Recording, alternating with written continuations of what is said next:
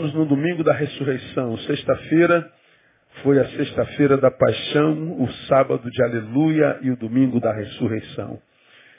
Sexta-feira é o dia da perplexidade. Pessoas que andavam com Cristo que andou sobre as águas, que transformou água em vinho, que curou todo tipo de enfermidade, ressuscitou mortos. Pessoas que andavam com um Cristo desse certamente se achavam imbatíveis, invencíveis. Estavam plenamente seguros de que estavam diante de um Deus homem, de Jesus encarnado, de um Deus encarnado. E eles não tinham dúvida da, da sua vitória, da, da supremacia, de tudo que eles pensavam sobre qualquer adversidade. Todavia, na sexta-feira, Jesus é humilhantemente crucificado, morre. Sexta-feira da perplexidade. O sábado é o sábado do silêncio mortal. O sábado é o sábado de se, se assentar e se aquietar entender o que, que aconteceu ontem. Silêncio entre os homens, silêncio na eternidade.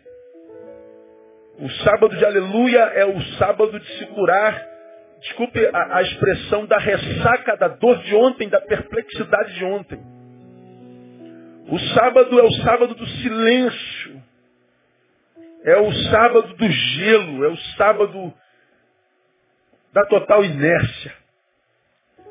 Mas passa-se sexta-feira, Passa-se sábado e chega o domingo. O domingo é o domingo da ressurreição. O domingo é o domingo da, da restauração. O domingo é o domingo do, do cumprimento de todas as profecias. O domingo é o domingo da vida. O domingo é o domingo da, do dia em que a morte morreu. O domingo é o dia da divisão da história. O domingo é o dia da significação da vida. O domingo é o dia do cumprimento da palavra. O domingo é o domingo que dá sentido à vida até hoje. É o domingo da ressurreição. É o domingo em que Jesus irrompeu dentre os mortos e, e, e tomou a chave do inferno na mão e o cetro de justiça e revelou-se quem de fato era. O Deus que na sexta-feira morreu para perdoar os nossos pecados e que como cumprimento da profecia vence a morte, é assunto aos céus e a sua palavra diz que ele está à destra de Deus e lá intercede por cada um de nós, louvado seja o seu nome. Chegamos em Paulo, em Romanos capítulo 4, quando ele fala sobre a justificação de Abraão. Ele termina o capítulo 4 de Romanos e ele justifica para que, que Jesus ressuscitou. E ele diz assim, lá no versículo 25, Romanos 4, 25. O qual foi entregue por causa das nossas transgressões, ressuscitado para nossa o quê? Justificação. Vamos ler juntos? Está aqui na tela, ó, o 25. Vamos ler juntos? O qual por nossos pecados foi entregue e ressuscitou para nossa justificação. Mais uma vez o qual por nossos pecados foi entregue e ressuscitou para nossa justificação. Paulo resume a razão da ressurreição de Jesus. Para que, que Jesus ressuscitou? Para nos justificar. Bom, explicar o que é Páscoa. Nós estamos na Páscoa. Aliás, está publicado hoje que nunca se vendeu tão pouco ovo de Páscoa na história do Brasil como nessa Páscoa. Tomara que vá falência todos os fabricantes de, de ovos. De chocolate não, porque tem os irmãos que são viciados em chocolate, não dá. Né? Porque o chocolate esse ano veio caro demais. Né? passaram memes aí pelas mídias sociais e perguntaram o que, que tem dentro desse ovo? Gasolina? Porque gasolina está tão cara, não é? Então foi um fracasso a, a venda de chocolates e o chocolate não tem nada a ver com Páscoa. Mas vamos tentar bem rapidinho explicar o que você já sabe. Páscoa tem a ver com Êxodo capítulo 12. A instituição da Páscoa se deu em Êxodo capítulo 12. Era plano do Senhor usar Moisés para tirar o seu povo do egípcio, do cativeiro egípcio, no qual esteve por 430 anos. Faraó endurece o coração e, por causa da sua desobediência, Deus envia dez pragas e a última era da morte dos primogênitos. E no capítulo 12 de, de, de Êxodo, Deus chama Moisés e diz, ó, mande que cada família do meu povo imole um cordeiro, sacrifique um cordeiro. E lá no capítulo 12, Deus explica como é que eles têm que comer a carne do cordeiro, o que, é que eles têm que fazer com a gordura e o que, é que eles têm que fazer com o sangue do cordeiro. O sangue do cordeiro, eles tinham que é, é, pegar esse sangue do cordeiro e em todas as casas dos israelitas, em todas as casas dos filhos de Deus, eles tinham que jogar sangue nos, nos umbrais da porta. No, no, no, nosso, aqui nem tem, né? Mas a umbral da porta é o que a gente chamaria hoje de alisar. Onde houver uma porta, jogue sangue desse cordeiro que vocês imolaram, que vocês mataram. E quando o anjo da morte passar pelo Egito, levando todos os infantes de gentes e de bichos, onde o anjo da morte vir a marca do sangue do cordeiro, ele saberá que naquela casa ele não pode entrar. Aconteceu exatamente assim, naquela noite, a, a, fumaça da morte, como é representado nos filmes que a gente viu, quando o, o, o, Senhor passou levando os infantes, e há uma cena nos filmes, quem já viram esses filmes simbolizando o êxodo, é muito, muito consternadora. A, a, imagem que eles fazem é de uma fumaça passando por dentro da cidade, e a fumaça ia entrando por dentro das janelas, por dentro das portas, onde aquela fumaça, que era a, a fumaça da morte, entrava, em todo lugar que ele entrava, logo, logo havia gemido lá dentro, grito lá dentro, desespero lá dentro, porque o infante morreu. Mas também mostra essa fumaça da morte, quando chegava na porta da casa do povo de Deus, porque havia a marca do sangue do cordeiro, a fumaça não entrava, a fumaça passava por cima. Por isso, a, a Páscoa significa Pesach, é a palavra hebraica Pesach, se escreve Pesach, CH no final, Pesach, que significa literalmente passagem. Por quê? Porque no lugar onde havia a marca do sangue, o espírito da morte passou por cima. A morte não teve poder por causa do sangue do cordeiro de entrar na casa onde havia a marca do sangue. Páscoa significa libertação da morte. Todos nós sabemos disso. Vem Paulo mais adiante e diz que Cristo é a nossa Páscoa. Cristo foi o cordeiro final que o Senhor imolou para que através do sangue dele a morte não tivesse mais poder sobre nós.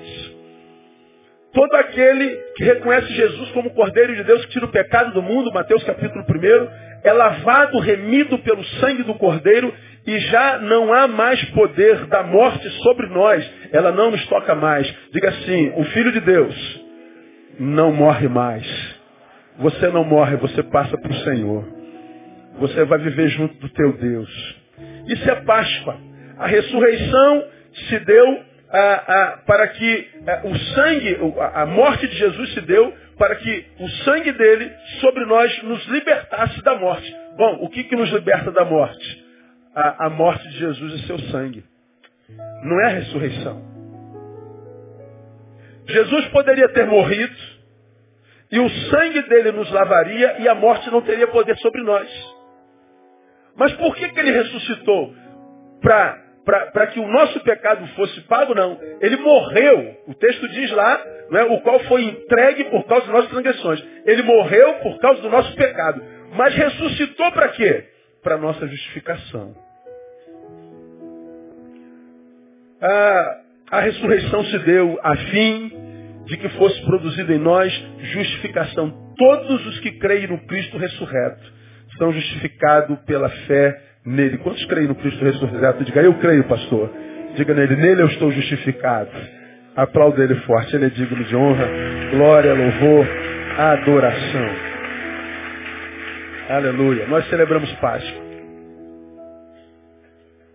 Bom, o que, o coelho tem a ver com isso, pastor? Nada. E o chocolate? Nada. Nada, é comércio. Comércio. Nada a ver com nada. Como o Natal não tem nada a ver com presente, nada a ver com nada. É que todos os símbolos cristãos foram deformados pelo espírito capitalista e nós entramos nesse espírito capitalista. Todos. Mas não significa nada. A ressurreição se deu a fim de que fosse produzida em nós justificação. Todos os que creem no Cristo ressurreto são justificados pela fé nele. Ah, Paulo reforça isso nesse mesmo capítulo, quando ele diz no versículo 21, para que assim como o pecado veio a reinar na morte, assim também viesse a reinar a graça pela justiça para a vida eterna por Jesus Cristo nosso Senhor.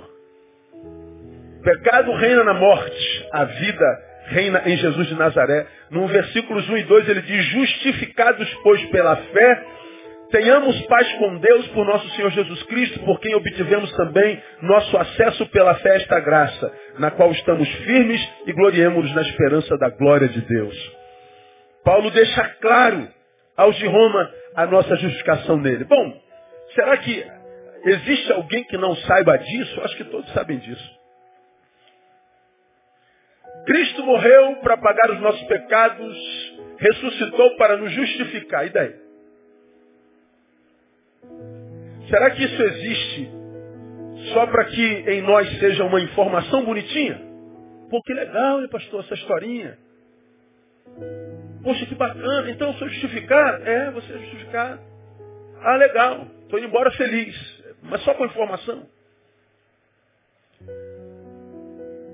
Aí é que para mim está a, a sempre, sempre a questão. Ao longo dos anos, a gente vai transformando o que Jesus fez tão somente numa história, numa informação. Dificilmente a gente ouve palavras que, ao, ao tomarmos conhecimento do feito, a gente usa esse feito para transformá-lo em prática vivencial hoje.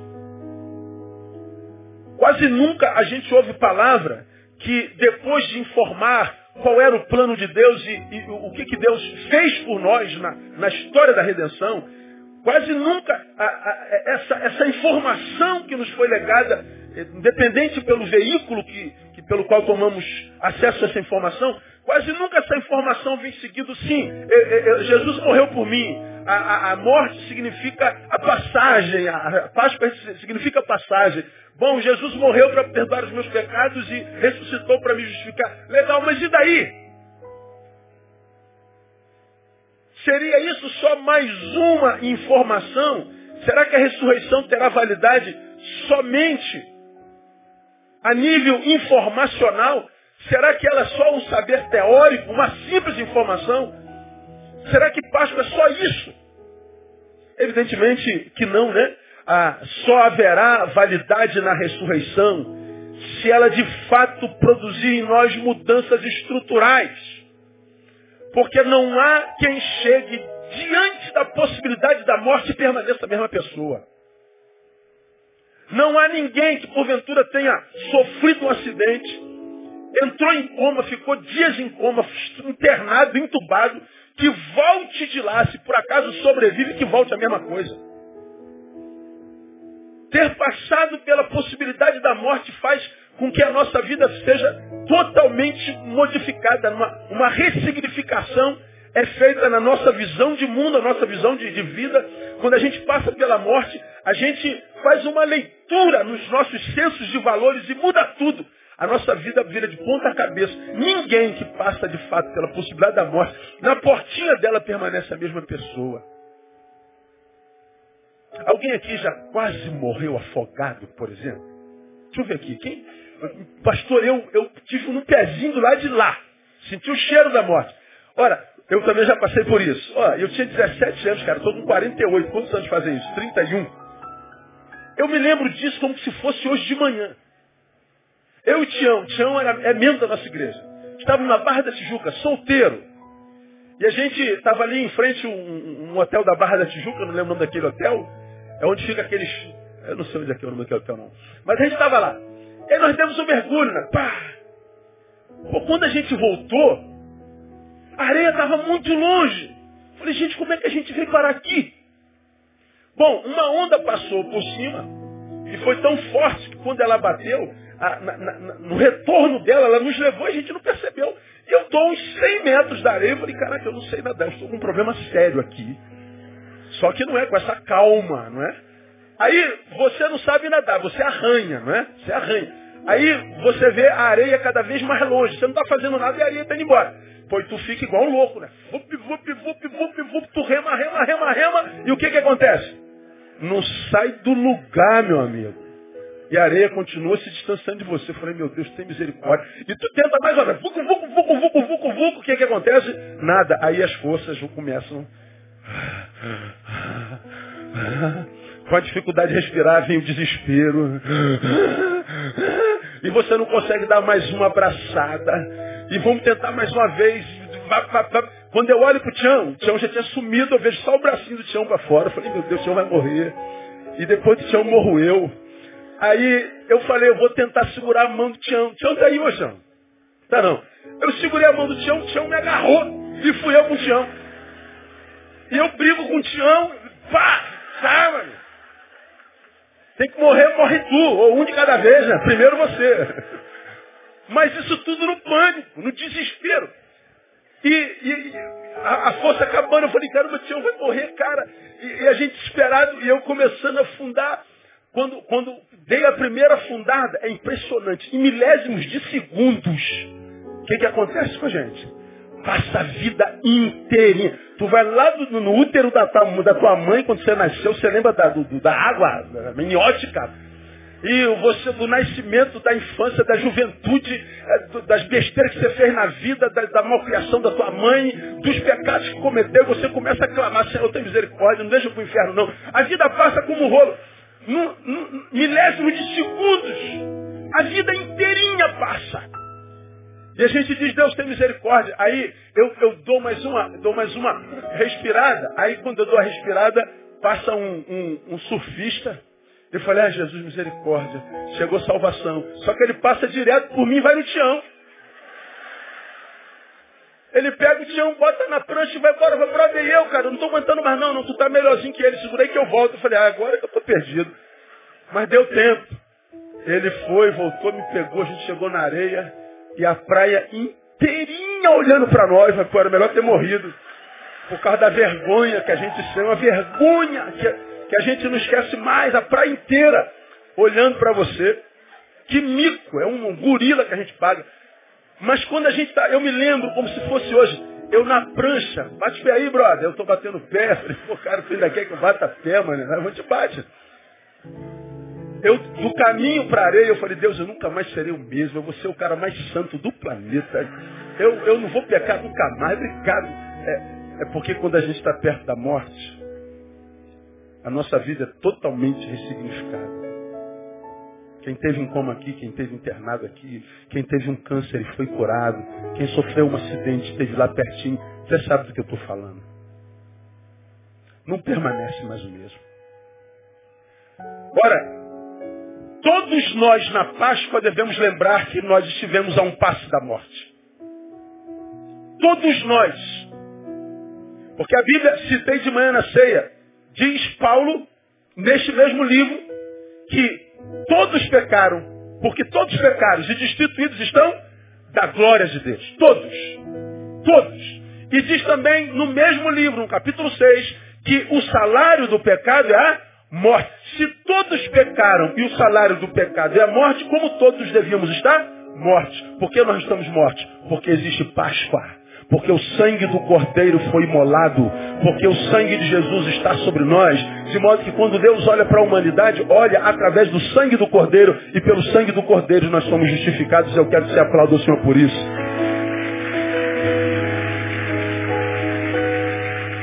Aleluia. Eu já expliquei isso numa das seis que eu celebrei. É como se Deus estivesse lá de cima olhando para nós. Vamos imaginar que entre nós, entre Deus e nós, tem um óculos, tem uma lente. Deus, quando olha lá de cima, ele olha através desse óculos. Só que é uma lente gigante sobre o planeta, né? Deus olha do alto e através daquela lente, Embora nós sejamos pecadores, através da lente eles nos vê justificados. Essa lente é o sangue do Cordeiro. É como se na lente do meu óculos fosse pingado uns, uma gota de sangue e essa lente ficasse vermelhinha. É assim que Deus olha para a humanidade. Ele olha do alto através da lente do sangue. E quando o olhar de Deus, que é puro, passa pelo sangue, nos vê justificados. Ora, a Páscoa tem que ser mais do que um coelhinho. A Páscoa não pode ser só chocolatinho. A Páscoa tem que trazer significados e significantes para a nossa vida. A ressurreição só terá validade se ela não passar de um saber teórico, de uma simples informação. Só haverá validade nela se ela de fato produzir mudanças estruturais em nós. Por quê? Porque nós estamos vivos por causa da Páscoa, por causa do sangue. É neste sangue que nós somos justificados. O que, que é um justificado? O justificado é um condenado tornado justo por intermédio de esforço alheio.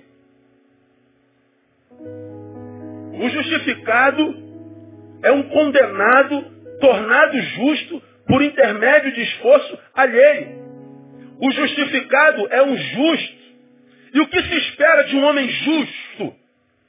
O que se espera de um homem justificado? Atos de justiça. Agora, quando nós vemos a sociedade transformada no que se transformou, só vê barbaridade, só vê desgraças e injustiça, o que, é que nós estamos então testemunhando? Uma sociedade que não sabe o que é Páscoa, que não valoriza o fato de estar viva, desperdiça a vida absolutamente. Estava jantando com a minha esposa, que dia que teve aquela batida lá? Quinta-feira, tá frio aí, tá? Tá frio? Baixa aí, pastor Lidoval, bota para 22 graus aí na, na Está em 18, deve estar em 18. Ah, para mim tá bom que eu estou suando, né? Glória a Deus. Mas pode, pode abaixar um pouco mais aí. Então, eu estava jantando com o André e estávamos no restaurante lá no recreio. E daqui a pouco a gente ouve um estrondo. Mas parecia uma bomba atômica. O que, que foi? Foi uma batida. Dois jovens numa picape passam pelas Américas a 160 por hora avança o sinal, deu em todos os jornais da, da, do Rio de Janeiro. Avança o sinal e a, a, a, a moça que estava saindo da igreja católica do ensaio do Alto de Páscoa, da igreja dela, ela está fazendo o retorno, um sinalzinho aberto, bonitinha, os miserentos vêm a 160 por hora, bêbados, e batem no carro dela e o carro dela capota, cai no, no, no canteiro e ela já cai morta. O pessoal do restaurante onde eu estava, todo mundo correu para ir lá para ver se dava para socorrer. Havia médicos no restaurante e os camaradas já iam correr. Foram os, os, os, os clientes do restaurante que não deixaram que eles fugissem. E disseram que o motorista não estava aguentando em pé. E esse camarada matou uma mãe de família. Matou uma mulher decente, uma mulher que estava vindo da igreja. Uma mulher que, que, que, que era amada, uma mulher que tinha significados para uma família. Esses dois jovens é, desconstruíram uma família, mataram, aspas, uma família inteira, desconstruiu a, a, história de uma família inteira, maculou o coração de uma família inteira. Em torno de quê? Em torno de um, de um, de um copo de cachaça, de uma garrafinha ou dez garrafinhas de ice, de cerveja ou sei lá do que em nome de se viver uma vida absolutamente sem valorizar nem a sua própria nem do seu semelhante. Esse estado maldito de ser, essa insignificância que nós emprestamos à vida, vem da onde? Da nossa incapacidade de reconhecer o que é Páscoa. Da capacidade de, de, de, de não compreender que quando nós celebramos uma data como essa, nós estamos falando de algo que vai muito mais além do que uma informação. Para o Cristo ressurreto, ora, não interessa nossos ajuntamentos litúrgicos apenas, para o Cristo ressurreto, não interessa a, a, a, nossas, nossas campanhas, a religião que temos, o que interessa para o Cristo é o que nós fazemos com a nossa justificação. E uma vez que nós somos justos, tornados justos, justificados, o que, que ele espera de nós? Que nós produzamos atos de justiça. Ele espera que nós passemos por uma ressignificação da vida. A palavra é essa, uma ressignificação da vida, como aquele que esteve ao passo da morte, quando volta, volta completamente diferente. Porque senão é só uma informação idiota, mais uma que não muda nada. Por que, que tem tanta gente, irmão, em contato com a palavra há tantos anos e a palavra não muda nada a vida dele? Por que, tem tanta gente que numa reunião como essa, diante do Cristo ressurreto, é como se estivesse na reunião de um Deus que foi criado pela própria mão, que tivesse pendurado na parede. Ou daquele Cristo morto de tantos de nós, que ainda está crucificado no crucifixo que carrega no peito. Aquele Deus que você carrega, não o Deus que carrega você, está no seu peito. Ou daquele, daquele Deus que você carrega dentro da sua carteira e bota aqui ó, nas nádegas. Que você chama que é o da sorte. Vão não discernir o sacrifício de Jesus e adorar qualquer deusinho desse. A fé do Cristo ressurreto é mais do que informação. É poder de Deus para mudar as estruturas da nossa vida. Pouco a ver com aquela musiquinha do, do é, Entra na minha casa. Como é que é essa música? Com, como estamos aqui. Subir ao lugar eu puder. Presta atenção só pra te ver e olhar para ti e chamar sua atenção para mim. Eu preciso de ti, Senhor. Eu preciso de ti, ó Pai. Sou pequeno demais, me dá a tua paz. Eu faço tudo para te servir.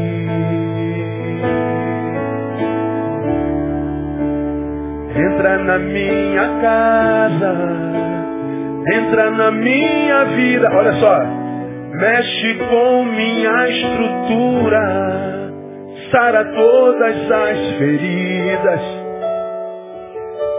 ter santidade, amar somente a ti, porque o Senhor é meu bem maior. Faz. Entra na minha casa? Entra na minha casa, entra na minha vida, mexe com minha estrutura, sara todas as feridas me ensina a ter santidade. Quero amar somente a Ti, porque o Senhor é meu bem maior. Faz um milagre em mim. Vamos aplaudir a Ele. Ele quer mexer com a estrutura da nossa vida. Ele quer sarar todas as nossas feridas. E a pior delas é a incapacidade de imprimir valor à vida a nossa e a do nosso semelhante. É dessa incapacidade de imprimir valor à vida que vem o egoísmo, o desrespeito. É dessa incapacidade de imprimir valor à vida que vem o descaso, a indiferença, a frieza. É daí que vem a corrupção, o roubo, a morte. A Páscoa é mais do que uma informaçãozinha qualquer. O Cristo ressurreto quer mexer com as estruturas da nossa vida, quer gerar ressignificação na nossa vida. E ressignificação aonde? Eu quero compartilhar com vocês em dois lugares, em algumas vertentes. Ressignificação na nossa relação com o Redentor. Se a Páscoa me redime, a minha, a minha vida tem que se ressignificar na minha relação com Ele. Se a Páscoa me justifica, a minha relação com o meu justificador precisa ser ressignificada, precisa ser transformada. Em algumas vertentes, essa ressignificação, diante do nosso justificador, tem que gerar em nós, sobretudo, gratidão. Gratidão. Minha vida só é possível por causa dele, por causa do sangue dele. Logo, independente da qualidade de vida que eu tenha hoje, eu estou vivo. E porque estou vivo, o meu sentimento deveria ser de gratidão. Agora, o que, que acontece conosco? Preguei sobre isso há bem pouco tempo atrás e fiz alusão ontem no culto da linha aqui. Fiz alusão a Eclesiastes 7,14, onde a palavra diz assim, no dia da prosperidade regozija-te. Mas no dia da adversidade considera, porque Deus fez tanto este como aquele, para que o homem nada descubra do que há de vir depois dele. No dia da prosperidade, você está bem, você está alegre, você está legal, então celebra. Mas no dia da adversidade, da dor, da traição, da agonia, do vale da sombra da morte, ele está dizendo, considera. Por quê? Porque Deus fez este dia e fez esse aqui também. Aí ele está dizendo, regozija-te num, mas considera o outro. Como quem diz, valoriza todos dois. Não deixa de valorizar um, muito menos o da dor, só porque a dor nele, porque mais importante do que a qualidade do, do dia é o dia em si. Quantos de nós deixa de agradecer a Deus por mais um dia, porque esse dia é carregador em si mesmo? Quantos de nós, na prosperidade, celebra, agradece e bendiz, mas na dor, duvida do amor de Deus, reclama, murmura, e ao invés de, a despeito da dor que está sentindo, sentir dor com gratidão, sente dor com murmuração, com indiferença, com ingratidão. Aí o que, que acontece? A vida que existe nesse dia passa a ter antipatia por você. O dia carregador, é verdade. Mas o dia carrega a vida. E quando por causa das dores do dia, você deixa de agradecer pela vida, a vida se torna antipática a você. Essa gente para quem a vida olha com má vontade, essa gente de quem a vida não gosta, essa gente de quem ou com quem a vida não gosta de estar junto, é aquela gente que entre nós diz a respeito de si mesmo, ou diz a respeito dela, é azarada. Essa nasceu para sofrer mesmo. Essa nasceu com urucubaca, essa nasceu. E a gente diz, mas por que, que ela é urucubaquenta? Por que, que ela nasceu para sofrer? Por que, que ela. Por que, que ela é azarada? Por quê? Porque, pastor, tudo de ruim acontece com ela. Essa pessoa trai negatividade, essa pessoa trai dor, essa pessoa trai tudo que é ruim do universo. Por que, que existem pessoas que são assim? Porque a vida não gosta delas. Por que, que a vida não gosta delas? Porque elas maltratam a vida.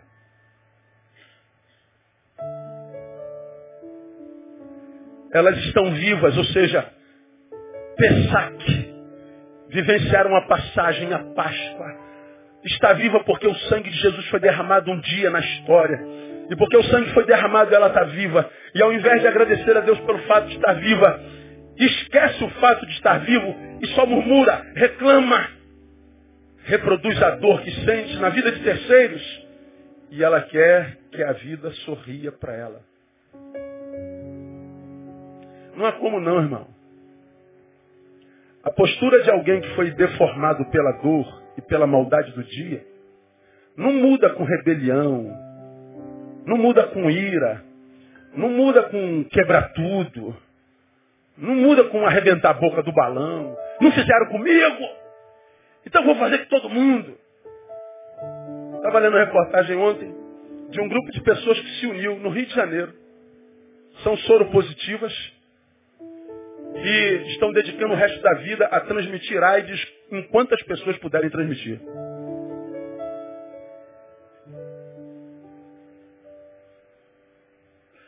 Alguém perguntou, mas por que fazem isso? Fizeram conosco.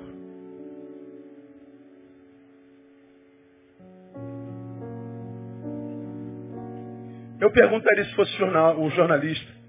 Você gostou quando fizeram isso contigo? Claro que não. Por que você vai fazer com os outros? Você faz com outro, você está revelando ser idêntico àquele que contigo fez. Você já aprendeu aqui desse lugar que você tem poder para fazer mal em mim. Eu tenho poder para fazer mal a você. Esse irmão que está sentado do seu lado, ele pode fazer mal a você, você tem poder de fazer mal nele. Nós podemos, podemos de forma traiçoeira, sem o outro esperar, gerar dor na vida do outro, mal, seja físico, seja na sua imagem, no seu nome, seja de qualquer jeito for, nós temos poder de praticar o mal, de gerar dor na vida de uma pessoa. Agora, me transformar na pessoa que me fez mal, a pessoa que me fez mal não tem esse poder. Eu me transformo nela por vontade própria. João me traiu aqui. Não, Joana me traiu. Eu agora não estou mais com Joana, estou com a Roberta. Então eu vou trair Roberta. Por quê? Porque Joana me traiu. Bom, quando eu traio Roberta, eu me transformo na Joana que me traiu. E os frutos da Joana me acompanharão. E mais, eu perdi a qualidade de vítima, ou seja, de direito, e me transformei num aliado do meu algoz. Quem foi que me transformou na imagem e semelhança daquele que me adoeceu? Eu mesmo. Foi um ato da minha vontade. E que ato de vontade é esse, pastor? O ato da vontade é porque você não aprendeu a lidar com as dores que existem nos dias. Por causa da dor, você abre mão do próprio dia. Aí, eu, particularmente, me encontro com uma geração de gente, com uma multidão de gente, revoltada da vida, amargurada, ressecada. Gente que perdeu a esperança, que não crê mais no homem, porque foi traído por um homem, homem nenhum presta, porque foi traído por uma mulher, mulher nenhuma presta, porque foi abusado por um pastor, pastor nenhum presta, ninguém presta. É, você não tem poder para dizer isso porque você não conhece todo mundo. Ninguém é muita gente. Os que não prestam foram aqueles com os quais você se relacionou. Agora, aqueles com os quais você não se relacionou, nada tem a ver com a tua incapacidade de discernir caráter. Então não adianta descontar naqueles que não tem nada a ver com a tua história, porque você só repete a história de dor. Páscoa precisa gerar uma ressignificação da nossa vida, da nossa relação com a vida, com o nosso Redentor, que nos deu a graça de acordar hoje de novo. Hoje eu acordei grato ao Senhor pela Páscoa, pelo nascimento de Jesus, mas eu acordei com a saudade enorme do meu pai. Aí, quando eu tenho saudade do meu pai, meu pai está morto há 24 anos, você me ouve falar do meu pai todo mês. Ele não morre em mim de jeito nenhum, está vivo de uma forma tão poderosa. Aí quando eu tenho saudade do meu pai, eu vou pro iPad e boto Arautos do Rei. As músicas que meu pai ouvia, meu pai chegava do trabalho e botava Arautos do Rei. E enquanto ele tomava banho, ele jantava. E a gente ouvia, guarda diz e quanto falta para o dia alvorecer. Vai a noite ainda alta ou já venho anoitecer. Músicas como essa. Sei de estar na alvorada. Está velho, pastor, verdade. Eu envelheci, você vai envelhecer? Só Deus sabe, né, irmão? Aleluia. Diga só, envelhecer é uma bênção. Concorda comigo, amém ou não? Pois é, então não tenha vergonha de dizer tua idade não, cara. Você é um abençoado de Deus. A geração morre cedo. Acordei com a saudade do meu pai. Aí, sentado à mesa, esperando minha família se arrumar, ouvindo Arautos do Rei. Aí eu comecei a chorar. Aí minha filha, minha mãe me abraçou por trás. Está chorando por quê, pai? Saudade do meu pai. Ela ficou agarrada no meu pescoço. Eu ouvindo Arautos do Rei. E a minha filha abraçada no meu pescoço. E eu grato a Deus porque nesse dia a morte morreu e a esperança foi restaurada. Com saudade do meu pai, mas consolado pela minha filha. E eu desci a escada com o iPad ligado ouvindo Arautos do Rei, entrei no carro ouvindo Arautos do Rei. A despeito da dor, da saudade, das lágrimas que rolavam dos olhos, uma alegria enorme por não ter pai, mas ter a lembrança de um pai que não morre em mim jamais. Pior é quem tem pai e não se alegra por ele. Pior é quem não tem pai e nem pode sentir saudade porque não deixou saudade alguma. Eu não tenho mais meu pai do lado, mas a lembrança dele me é suficiente. E morrerá comigo. Então, é gratidão. Eu poderia ser um revoltado porque meu pai foi embora com 64 anos apenas. Com todos os cabelos pretos. Meu pai nunca teve um cabelo branco. Eu não tenho quase nenhum preto mais. Saudável, eu nunca vi meu pai com gripe. Eu podia estar revoltado. Deus levou meu pai. É, mas eu tive um pai por 23 anos que num tempo tão breve me marcou para o resto da minha vida.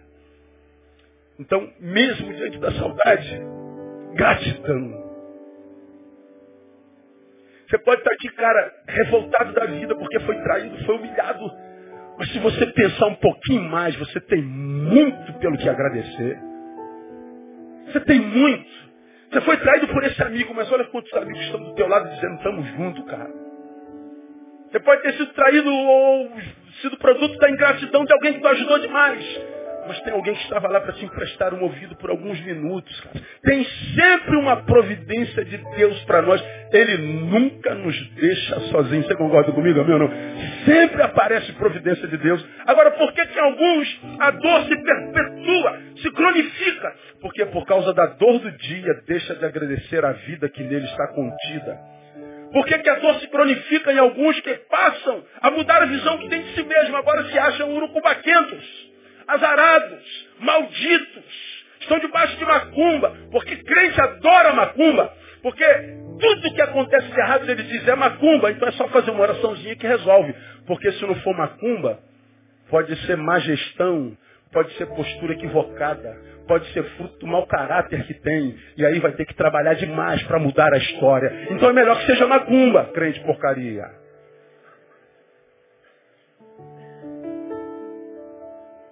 Mas quase sempre é caráter, porque a Bíblia diz que aquele que é nascido de Deus, o maligno não toca.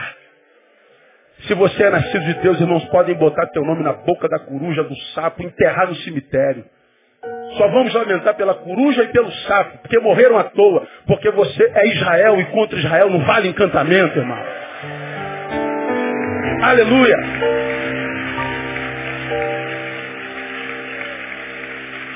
Quase sempre é caráter. Quase sempre é falta de caráter. Mas a gente prefere dizer que é macumba. Como se o Deus deles fosse mais poderoso que o nosso. Nós precisamos ressignificar a nossa vida na relação com o nosso Redentor. Mais gratidão. A consciência invadida, dominada pela gratidão, é uma consciência liberta desse espírito que gera miséria em nós, que nos impede de agradecer ao Senhor pela vida. Esse espírito é o que adoece o olhar, de modo a fazer com que ele esteja sempre no que falta, nunca no que tem. É espírito de miséria. Que olha uma, uma, uma, uma catástrofe acontecida e só olha para o que quebrou. Meu Deus, a minha casa caiu toda. Não, o quarto está em pé, irmão.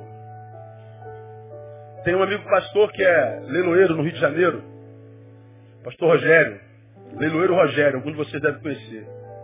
É minha ovelha virtual, um amigo. Alguns meses atrás, o estoque dele lá em Bom Sucesso pegou fogo, queimou tudo, centenas e centenas de carros, queimou tudo. Aí ligaram para ele, Rogério, teu, teu estoque de carro, uh, o, o, teu galpão de, de carros está pegando fogo, vem para cá correndo. Quando ele foi, aquela chama toda, ele perdeu tudo. No desespero dele, no dia seguinte, ele falou, eu preciso abrir meu coração, estou desesperado. Me encontrei com ele, nós conversamos, e ele estava me contando a história, acho que aquilo foi criminoso, não sei o que, papapá, papapá. mas ele falou, eu vi o cuidado de Deus, porque o escritório dele, onde fica todos os documentos, onde fica o registro dos carros, onde fica os já vendidos, os vão a vender, os que ele comprou, a vida dele, que é documento, nossa vida é documento, é número, o escritório fica no meio do galpão, pegou fogo em tudo queimou o, o, o, auditório onde é feito o leilão do lado, queimou o banheiro, queimou a cozinha, queimou tudo. E os escritórios onde fica o documento? Não entrou nem fumaça. Ele falou, Neil, não queimou um papel. Por quê? Porque ele cuida de nós.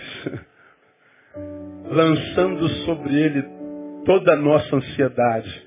Porque ele tem cuidado de nós. Me ajuda? Aplauda ele forte. Aleluia. Diga assim para quem está do seu lado, irmão, ele vai cuidar de você, fica tranquilo. Não, pastor, se ele estivesse cuidando de mim, não tinha acontecido o que aconteceu. É, tem mal em todo dia, irmão. Você não é o único ser humano na vida que passou por catástrofe, não. Todo mundo aqui já passou por catástrofe. Todos nós carregamos dor no dia. A diferença é que quando a gente é invadido por essa graça, nós transformamos a dor do dia em escola. E quando a gente transforma a dor do dia em escola, a gente aprende nessa escola que a despeito da dor contida nesse dia, o dia é mais importante e a gente celebra ele. Gratidão. Precisamos ver também ressignificação na nossa relação com o nosso é, Redentor no campo da obediência.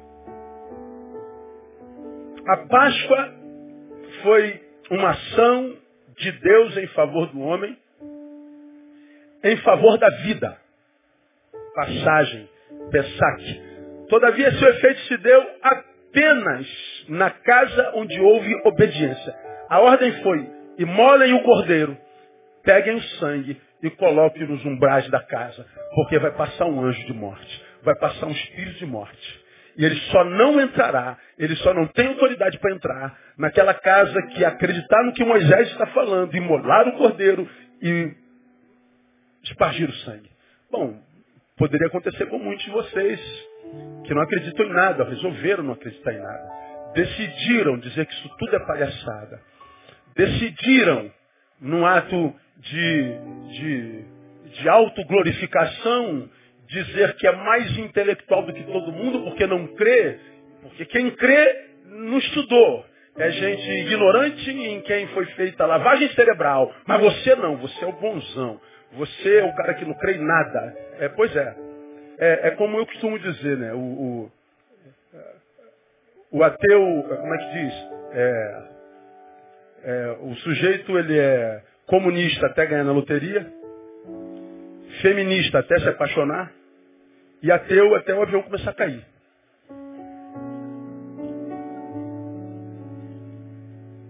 Sou comunista, ganha na loteria, divide tudo. Que é isso, comunista não existe, eu sou capitalista desde garotinho. Porque eu tenho igualdade com os homens, se apaixona para ter uma coisa. Se aparecer o homem da tua vida, vira um capacho. Ateu, deixa teu avião cair. Entra lá naquele avião do camarada que está em depressão e acelerando para baixo. Duvido que você lá, ah, meu Deus. Ah, tu vira crente na hora. É como a entrevista do Rafael dos Anjos. Rafael dos Anjos é o campeão de uma um, de um dos, das faixas do, do, MMA, de uma das categorias, que eu não lembro qual é. Qual é, qual é o, o Mangueira? É leve? O Rafael dos Anjos é, ia encarar para mim um dos melhores lutadores peso por peso do UFC, que foi o Anthony Pettis. Bom demais o moleque. Mas o Rafael estava muito bem treinado, brasileiro. Foi aluno do Cleiton. Amigo do Cleiton, está ali. E o Rafael estava dando entrevista, pô, Rafael, você vai encarar um dos lutadores mais duros, mais competentes, mais brilhantes. Anthony Showtime Pets, porque o cara dá um show. Aí o Rafael disse assim, ó, é, perguntaram ele, qual é a tua estratégia diante da estratégia do Showtime? Eu falei, a gente só tem estratégia até ganhar o primeiro soco. Depois que ganha um soco, acabou a estratégia. E o que, que aconteceu na luta, Mangueira? Aquele primeiro soco que pegou, acabou com a estratégia do, do, do, do, Antônio Pérez. E o Rafael dos Anjos deu cinco rounds. O Antônio Pérez não apareceu na luta. Rafael dos Anjos deu um show de MMA. Ah, nós temos muitas estratégias até entrar o primeiro soco. É verdade. A Páscoa foi uma ação de Deus a favor do homem, mas a ação do homem só foi porque aconteceu obediência. E foram os filhos de Israel e fizeram isso. Como o Senhor ordenara a Moisés, eles escolheram crer. E porque creram, obedeceram. Porque obedeceram, sobreviveram. Quantos de nós, irmãos, só escolhe crer? Deixa eu ver se isso existe mesmo. Quando a tua vida já está no final. Só escolhe crer quando não há mais esperança, quando está sem fôlego. Porque enquanto tem fôlego, enquanto se acha muito mais do que é, vive como se Deus não existisse. É assim que acontece com essa geração ateísta. Viveu longe de Deus a vida inteira e Deus respeitou a, a, a, indiferença do homem para com ele. Você é livre, inclusive do libertador, como nós já aprendemos aqui. Agora, porque você resolveu ser, resolveu ser Deus de si mesmo, olha o que você fez com a tua vida e olha onde você se levou. Aí a gente se leva a buracos de onde não há saída. Aí no buraco a gente diz assim, se Deus existisse, eu não estaria aqui, não teria acontecido isso comigo. Engraçado, quando nós nos afastamos dele, Deus respeitou o nosso distanciamento. Agora que nós estamos no buraco por má gestão, má autogestão, a gente diz, o culpado é Deus que não veio comigo. Agora foi você que me expulsou da tua vida, cara. Foi você que, porque não pôde me explicar intelectivamente, se convenceu de que eu não existo, de que fé é palhaçada, de que evangelho é para idiota. Como que se no meio dessa multidão você fosse o mais inteligente de todos. Não conhece nem o sujeito que está sentado do teu lado. Mas você resolveu se ver como Deus. E quase sempre quando alguém se vê assim, meu irmão, é porque a estima é muito baixa. E aí você tem que se autoafirmar o tempo inteiro. O tempo inteiro. E por que, que tem que se autoafirmar? Para que a visão que você tem de você, realística, ele se acha tão pequeno, tão incompetente, tão farsante, que para que isso não domine o teu ser, você tem que vender uma imagem de que é muito mais do que é. Portanto, vive uma mentira a vida inteira. É como eu estava conversando outro dia sobre aquele camarada que absorveu aquele papel especial de Henri Cristo. Sabe quem é o Henri? O Henri vai fazer 70 anos, se não sei se já fez. Aí alguém aqui numa reunião me perguntou, pastor, o que você acha do Henri? Alguém que jogou a vida toda fora em torno e em prol de uma mentira. Eu sou Jesus. foi o que não é a vida inteira. Ou seja, deixou de ser o que é a vida inteira. Foi uma mentira, e o pai da mentira é o diabo. Claro que nem todos nós nos transformamos em Cristo, mas nos transformamos num super-homem. Na verdade, numa super farsa. E porque nos transformamos numa farsa, nós nos convencemos que nós não precisamos de Deus. Ou seja, a Páscoa não significa nada para mim. É ingratidão, é desobediência. Ora, entender a Páscoa é ressignificar a nossa relação com o nosso libertador no campo da obediência. A nossa relação com Deus tem que ir além da cronologia, ou seja, da hora da reunião, da hora da adoração. A nossa relação com Deus tem que ir além da geografia, do lugar da adoração, do lugar do serviço. Tem que ser estrutural, essencial, tem que ser verdade na consciência. Essa relação com Ele precisa mexer de fato com a estrutura. Precisa nos levar à verdade, independente de que verdade seja essa, porque nós não podemos nada contra a verdade, senão só a favor da verdade. A verdade é mais cedo ou mais tarde aparece na vida de todo mundo. Ninguém consegue ser o que não é a vida inteira.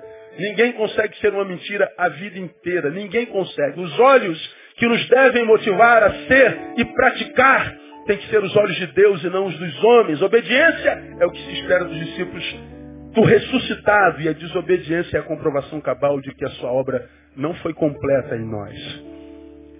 Quando eu penso Páscoa, eu não penso numa informaçãozinha teórica. Eu penso numa prática do amor de Deus, encarnada no Cristo ressurreto, que vem me dar poder para ressignificar a minha vida na relação com Ele. Mas não só, e aqui eu caminho para o final. Ele vem ressignificar a nossa relação com o próximo. Com Deus, sim, mas não só com o próximo. Com Ele. Com o próximo também. Na relação com o meu semelhante. Foi esse Jesus ressuscitado você me viu pregar sobre isso há bem pouco tempo atrás. Aqui não preciso me aprofundar porque você está com esse saber na cabeça ainda. Quando os fariseus, escribas e fariseus queriam pegar Jesus numa contradição, fizeram uma pegadinha para ele. Né? Se aproximam dele e perguntam, mestre, primeiro que Jesus não era mestre para eles, e muito menos eles consideravam a Jesus um mestre. Consideravam a Jesus uma farsa. Vamos tentar pegá-lo já mexendo no ego dele. Mestre, aí ele faz uma pergunta. Qual é o grande mandamento da lei? Eles estão perguntando da lei de Moisés, que é a Bíblia que eles conheciam. A lei, que é o Pentateuco, Gênesis, Êxodo, Levítico, número do Deuteronômio, e os profetas, os maiores e os menores. Nem os históricos ainda. Qual é o grande mandamento da lei? Jesus, como bom judeu, judeu, criado na sinagoga, responde na lata dele: Amarás ao Senhor teu Deus de todo o teu coração, de toda a tua alma e de todo o teu entendimento. Bom, a resposta era só isso. É o que diz Deuteronômio.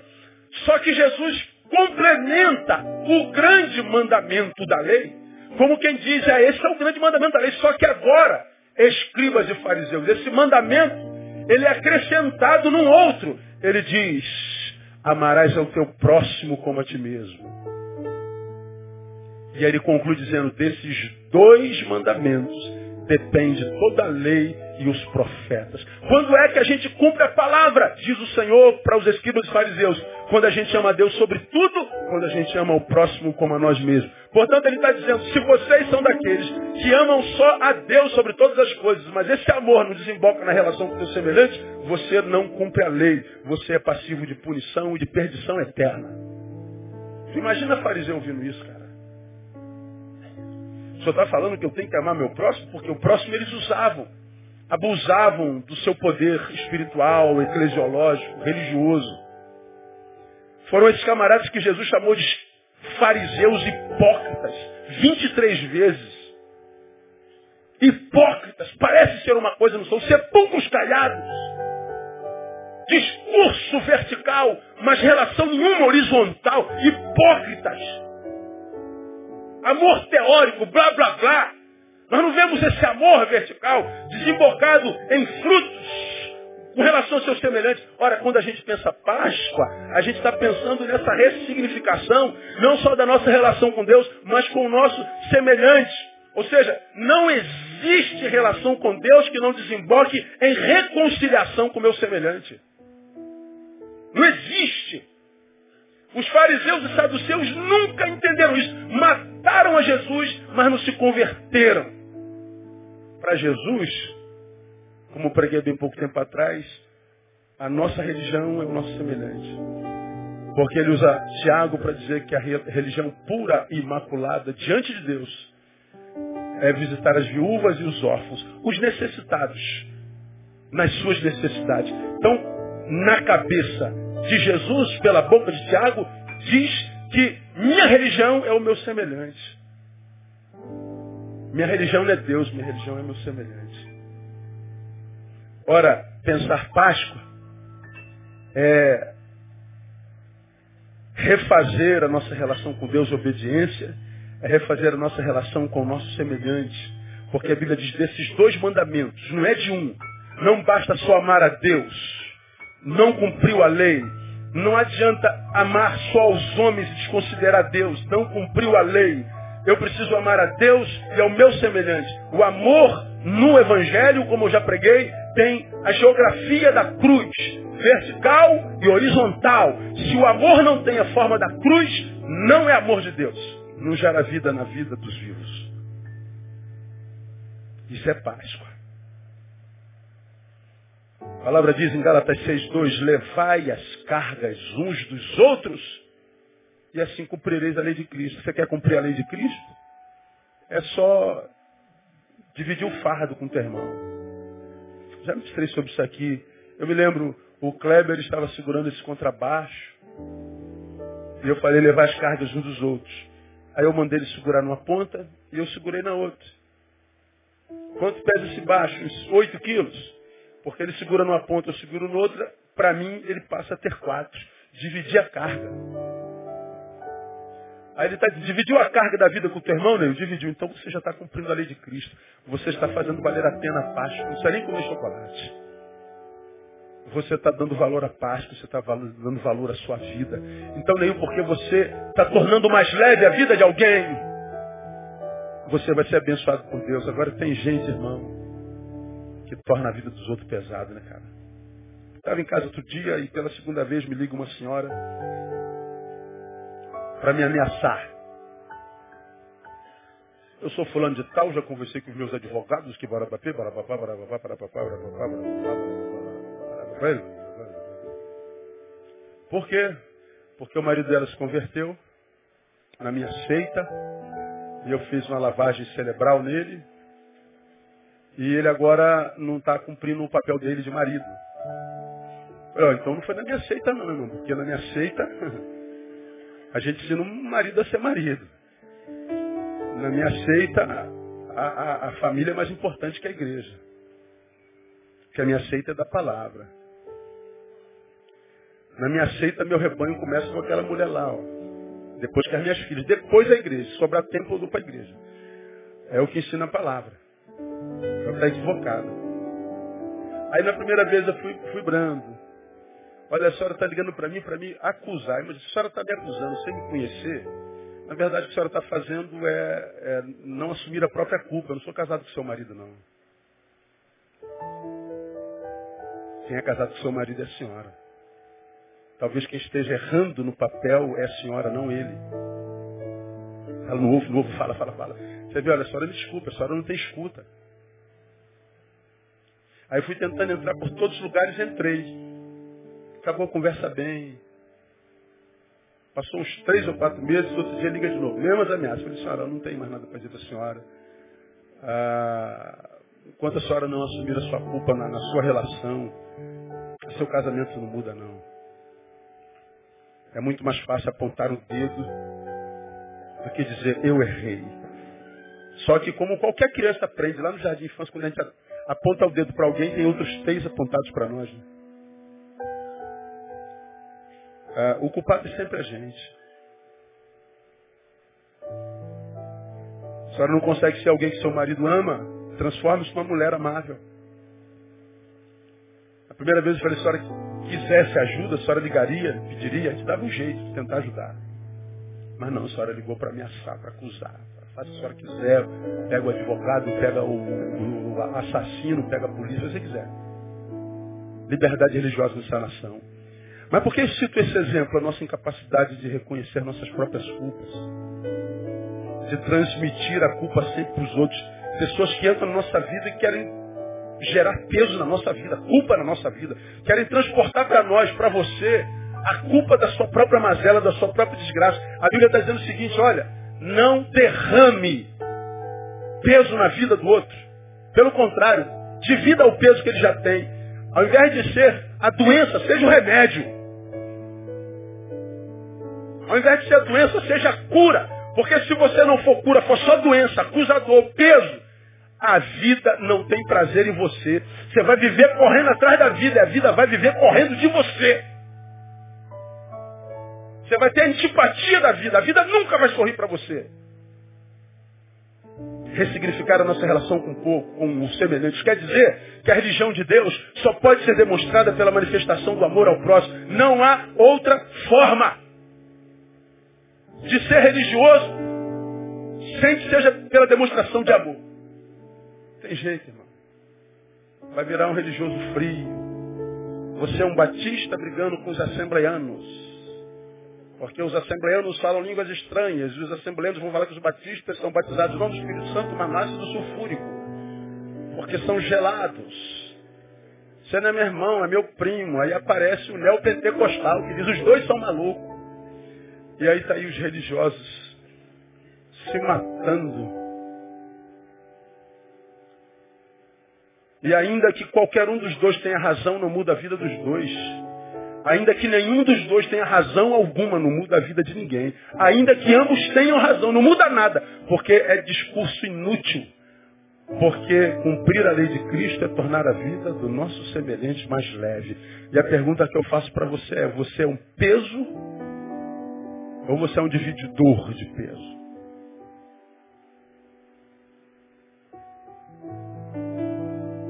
A ressurreição foi um ato de amor e o ressuscitado espera que ela agora seja a motivação de nossa reconciliação.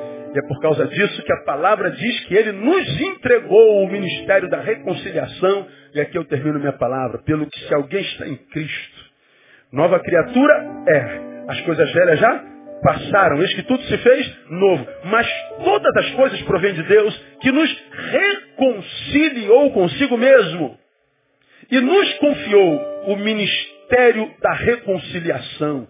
Pois que Deus estava em Cristo reconciliando consigo o mundo, não imputando aos homens as suas transgressões, e nos encarregou da palavra da reconciliação, de sorte que somos embaixadores por Cristo, como se Deus por nós vos exortasse.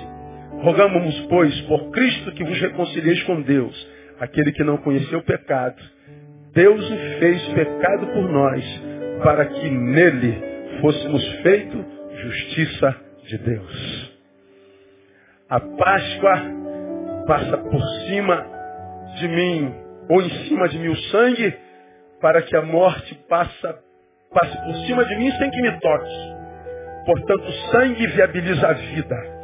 E para que, que ele mantém-nos vivos? Para que nós possamos gerar vida na vida de outros. Para que nós desenvolvamos o ministério da reconciliação do homem com Deus e do homem com ele mesmo. Nós vivemos para gerar paz no planeta. Quando eu vejo tanta dor, tanta guerra e desgraça, eu vejo que a humanidade não entendeu nada. Mesmo e a despeito de sermos o maior país cristão no planeta. Somos o país com o maior número de cristãos no planeta. Portanto, a fé dos cristãos brasileiros não valem para nada, porque elas não geram reconciliação nem qualidade de vida entre os homens. Estamos entre as piores qualidades de vida do planeta. Que nessa Páscoa a gente possa refletir sobre que tipo de vida temos vivido e entender que a Páscoa existe para ressignificar a nossa relação com Deus e a nossa relação com o próximo. Para que nós entendamos que mais do que sermos vistos por nós mesmos com olhos da comiseração, nos achando tão vítimas desse sistema iníquo, ah, nós temos que parar de ter peso de nós mesmos e tentar ver qual é o nosso papel nessa sociedade iníqua. Porque dizer para a sociedade que ela me fez gerou dor, não faz a minha dor acabar. Eu preciso perguntar para mim, eu ajudei a acabar com a dor de quem? Porque se você não ajuda a acabar com a dor de ninguém, não tem direito de pedir a Deus que acabe com a tua. Porque Ele só nos abençoa para abençoar. Que Deus faça de você, de mim, de nós, homens e mulheres abençoadores, que valorizam a vida e que entendem a Páscoa e que ressignifiquem a vida. Deus abençoe vocês. Vamos aplaudir o Senhor. Honra e glória sejam dadas ao nome do Senhor.